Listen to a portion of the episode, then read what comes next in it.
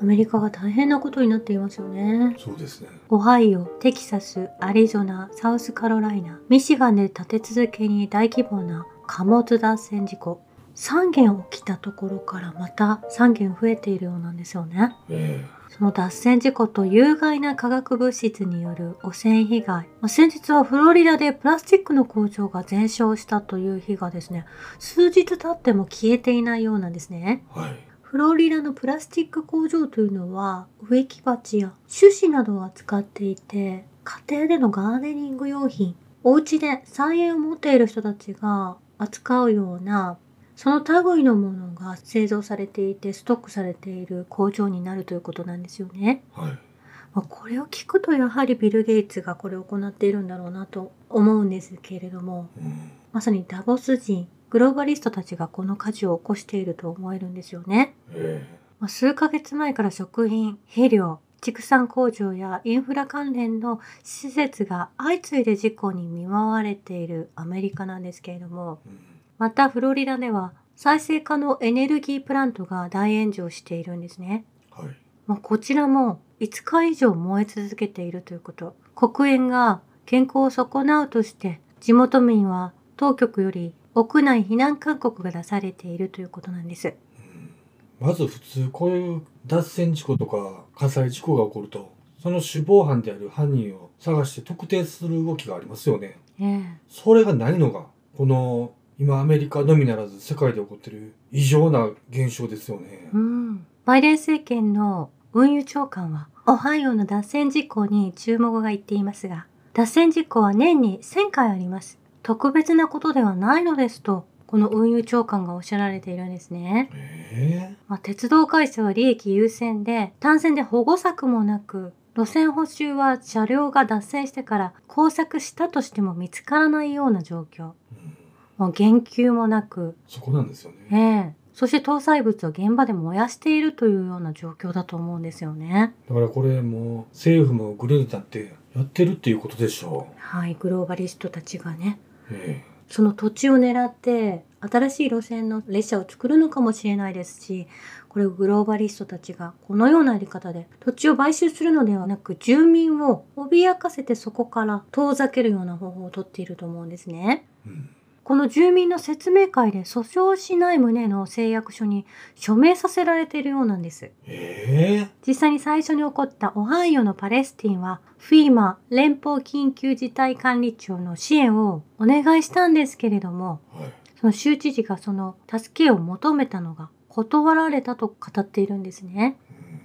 そしてバイデン政権はやはりこれが2週間ぐらい過ぎてきても沈黙を守っているということ今運輸長官のお話もちょっと異様だと思いましたしバイデン政権も本当にこういった意味でグルなんだなと思うんですよね。これめちゃめちゃいろんな関係者が根回しされて話ついてますよね、これ。うんワクチンもしかりですけれどもはい。このオハイオ州の有害化学物質事故を受けて CDC が塩化ビニールの内容を改定して削除しているんですよね。えこれ17年間更新されていなかった塩化ビニールの毒性プロファイルがオハイオ州の第3次の1ヶ月前に急に変更されて、まあそれは有毒ではないというような書き換えをなされているんですね。ーこれ、日本の検察も、アゾフ大隊やオウムをテロから外したのと同じ手口じゃないですかう。ん。塩化ビニールの毒性は、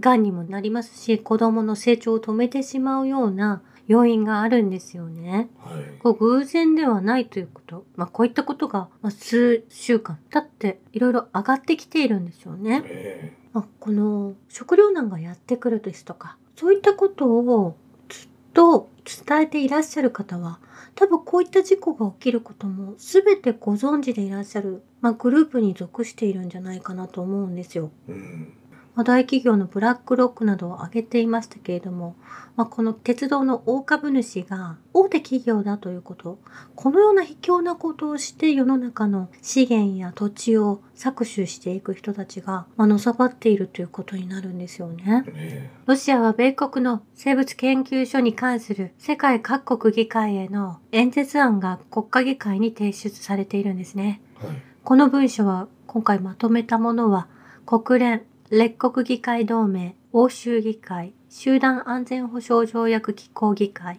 上海協力機構にも送付される予定だということなんです。うんもうこういった兵器や仕掛けなどもいろんな意味でアメリカが研究してきているということだと思うんですね。えまあ、ウイルスに関してもそうですけれども兵器もウクライナで作ってきたということ、まあ、それらを研究としていろんな意味で実践して今使っているんだと思うんですね世界中で。えとんでもない国ですよね。そしてロシアの治安部隊がモスクワのクルクス駅で金属探知機を通過した容疑者から複数の爆発物を発見したということなんですね。はい。まあこれシリアの地震の時に紛れてアメリカが ISIS やそういったテロリストを60名雇い入れてロシアの国内で、工作活動をさせてるわけですよね。えーそれの一部を捕まえることができたということなんですよ。はい。まあ60名のうちの何人かを捕まえることができたということなんですね。えまあこれ事前に防げるか防げないかで大きな違いだと思うんですよ。アメリカの場合は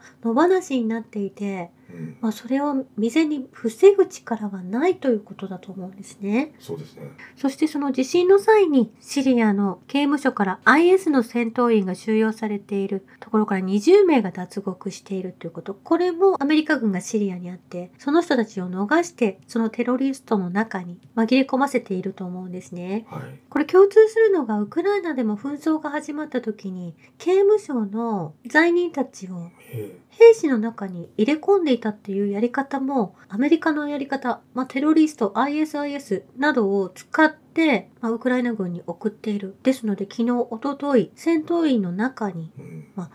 ドイツの会社が管理しているというマークは入っていたんですけどやはりその方たちも ISIS えのパッチを連ねていてですねテロリストをドイツも囲っているアメリカと共にということになってくると思うんですねえうん。ですのでウクライナ軍にはテロリストがたくさん含まれているということそして民間人を巻き添えにしている民間人を殺している自国の兵士も殺してしまっているという残虐さ、まあ、こういった事件がたくさん出てくるわけですよね。えロシアのザハロワ報道官は、西側諸国は大量の武器を供給し、ウクライナに情報を提供し、単に軍事作戦の計画に直接参加し、ウクライナ軍や様々な違法武装集団の代表を訓練し、ずっと長い間このようなことを続けてきたと発表なされているんですえね。うん。そして今になってアメリカのワシントンに拠点を置く保守系シンクタンクハドソン研究所。これはマイク・ポンピア氏が属する研究所なんですけれども、えこのハドソン研究所はロシア連邦解体後の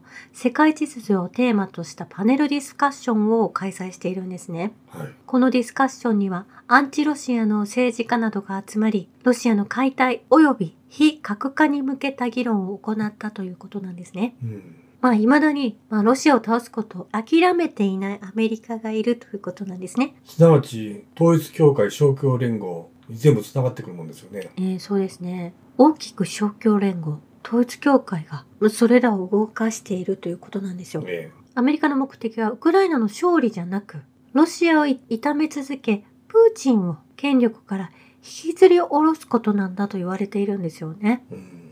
まあ、その、ビル・ゲイツなんですけど、ザンビアの方で、アマゾンのジェフ・ベソス、そして、バージンエアのリチャード・ブランソンなどの富豪の人たちが人工知能と機械学習を用いてバッテリー金属鉱床を特定するカリフォルニア州の探査会社コボルトメタラスがザンビアの銅鉱山開発に1億5000ドルを投資するということを発表なされていて実際にザンビアの方で、このすごい数の人たちが、奴隷のように働かされてるわけなんですよね。このリチウムを採掘するためにね。ええお前らもういい加減にせえよっていうふうに言いたいんですよね。まあ、こういうお金持ちの人たちがこんな風に人を使ってしまうっていうことがまざまざと見えてくるんですよね。えまあ、ロシア側はこういった植民地支配を全て解放の方に持っていこうと努力をなされている、えうん。まあ、そしてラブロフ氏がアフリカを訪問してきたわけなんですけれどもやはりその入れない地域そのアメリカ軍やグローバリストが陣取っているアフリカの一部がやはり犠牲になっているっていうことがうん今から分かってくると思うんですね。えラブロフ氏は最近スーダンに訪れて、スーダン軍はロシア海軍の記事解説に同意をしたということ、そういった取り決めを結んできたということなんです。はい。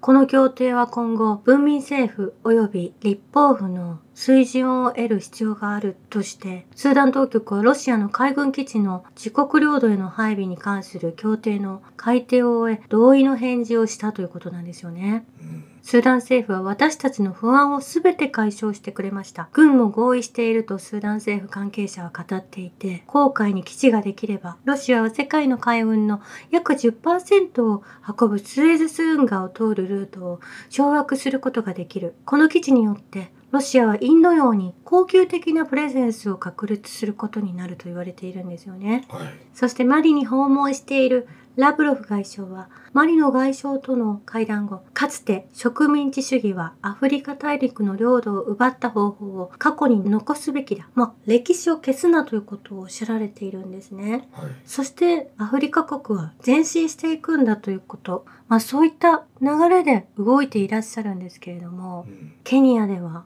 赤ちゃんに生体認証するワクチン追跡システムが被験者に行われている。これやはりビル・ゲイツたちがいるまだ多くのアフリカの国々がはい。国民を奴隷化して実験に使われているという事実もあるんですよね。ねえ。まあ、そこにも踏み込んでいかなければいけないという意味で、スーダンやマリがロシアと手を取って戦っていくということを進めていると思うんですね。うん。そういった武力を持っていないと簡単に侵略されてしまうアフリカが未だあるということなんですよ。そうですね。そして欧米支配の終焉と植民地主義の戦いラブロフ氏がドゥマで語ったことはロシアは外相政策コースは忠誠心を示したとロシアのセルゲイ・ラブロフ外相は議会での政府時間内に述べているんですね。え彼は国際政策を定義する西側の独占の終わりは外交政策概念に反映されると指摘していて、モスクワは世界各国の反植民地主義的な願望を支持し、すべての友好国と関係を強化し、より公正な多極化世界へ向けて前進していると締めくくられているんです。え。うん。まあ、実際に2017年の記事では破傷風ワクチンに中絶薬が入っているのを発見したとケニアの医師たちは伝えていたんですねね。え。ユニセフ、WHO、ビルメリンダ・ゲイツ財団が数億人ものアフリカ女性に秘密裏に不妊にしたと断求されてきた。だから大抵のアフリカ人はワクチンを接種しない現状があるんですねね。え。ですが強制的にまだ行われている国はいくつかあるわけです。うん。そしてラブロフ氏はこの紛争についても語られています。いつの日かこの戦争は終わります。私たちは真実を守り続けます。しかしどうやってヨーロッパと一緒に暮らしていくのかが私は心からまだ見当がつきません。すべてはそこからヨーロッパが導き出す結論にかかっています。とこのように述べれ述べていらっしゃるんですよ。えまだやはりヨーロッパに気づいてほしい。同じ大陸に住む人として、それを願っているということを伝えていらっしゃるんですね。え。どれだけ人がいるんやっていう話なんですよねう。ーん。まだ考え出すことができますよというふうに伝えてるわけですよね。えーこれはプーチンさんも同じだと思うんですよね。はトルコのエルドアンさんに託した。まあ、ですがこのような震災を起こされてしまった。まあ、ですが、これを乗り越えなければいけないという意味で、ロシアでは地震で甚大な被害を受けたシリアの人たちのためにコンサートが開かれて、その収益は全てシリア大使館に送られる。まあ、本当に人道支援が滞っていることも気にかけていらっしゃいますし、い。うん。ウクライナ紛争のこともそうですし、まあ、EU がいつ目覚めるのかということロシアに制裁を敷いたことで自分たちが困った方向に動いていることも今気づいてなければいけない、まあ、その後ですねやはりお互いに助け合うということが一番大大切であるということその答えを待っているという状態だと思うんですよね。はい。彼が指すヨーロッパっていうのはまだ、人々から搾取して利益を貪るような体質でもあるという部分が残っているんですよね。うん。ウクライナ紛争もそうだと思うんです。えこれで勝つとロシアの領土がもらえて、そこから利益を得ることができると妄想の中にいらっしゃるんだと思うんですよ。え。うん。そしてロシアは日本にもそれを何度も伝えていると思うんですよね。えまあ国民が気づくことで、声を上げることで、まあ人々に伝えることで、世界を正常化することができるということなんですよねえ。。そうですね。以上です。ありがとうございましありがとうございましたた。